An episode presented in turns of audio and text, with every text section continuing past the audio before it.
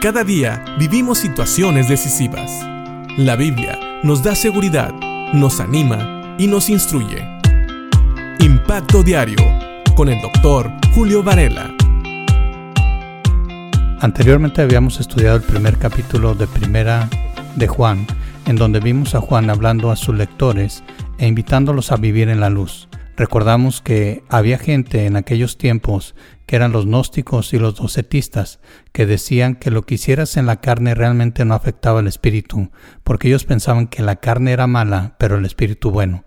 Sin embargo, Juan les dice que si dicen andar en la luz, no deben de cometer pecado o no deben de practicar el pecado, pero sabemos que algunos no lo veían así.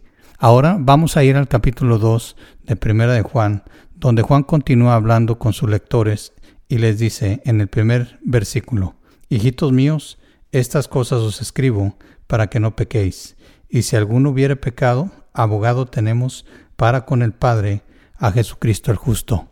Quiero aclarar que Juan en el primer capítulo habla de aquellos que decían vivir en la luz, pero vivían practicando el pecado.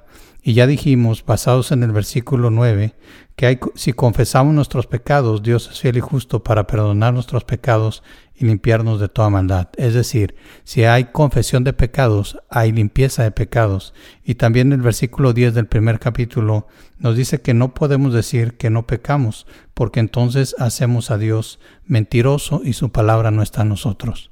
Ahora Juan en el segundo capítulo lo que nos está diciendo o lo que le está diciendo a sus lectores es que si ellos llegaran a pecar, pueden tener un abogado, pueden tener la seguridad de que hay alguien que va a interceder por ellos.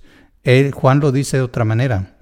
Él dice que escribe con la finalidad de que sus oyentes no pequen, pero si pecan no deben de tener temor.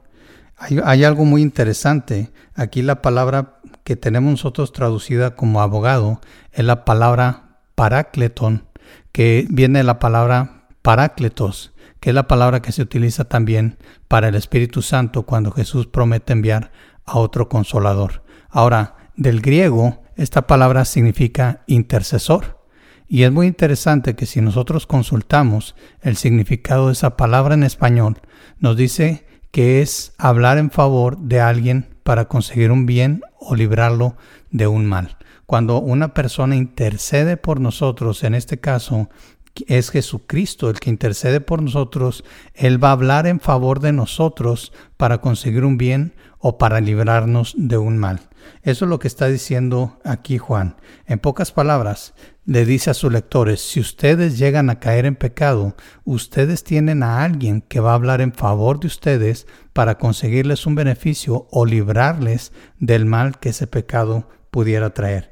Y ese es Jesucristo y me gusta el adjetivo calificativo, el justo, porque Él es el único que nunca ha cometido pecado, por eso Él puede interceder por nosotros, por eso el Padre lo va a escuchar, porque Él es el Hijo amado, que intercedió y que intercede por nosotros, intercedió en la cruz al dar su sangre e intercede por nosotros si es que pecamos. Es interesante también que cuando dice aquí, si alguno hubiere pecado, abogado tenemos para con el Padre. Jesús va a interceder delante del Padre. Él no intercede o no trata de abogar con Satanás. No nos confundamos. Jesús nunca le da cuentas a Satanás. Él le da cuentas al Padre.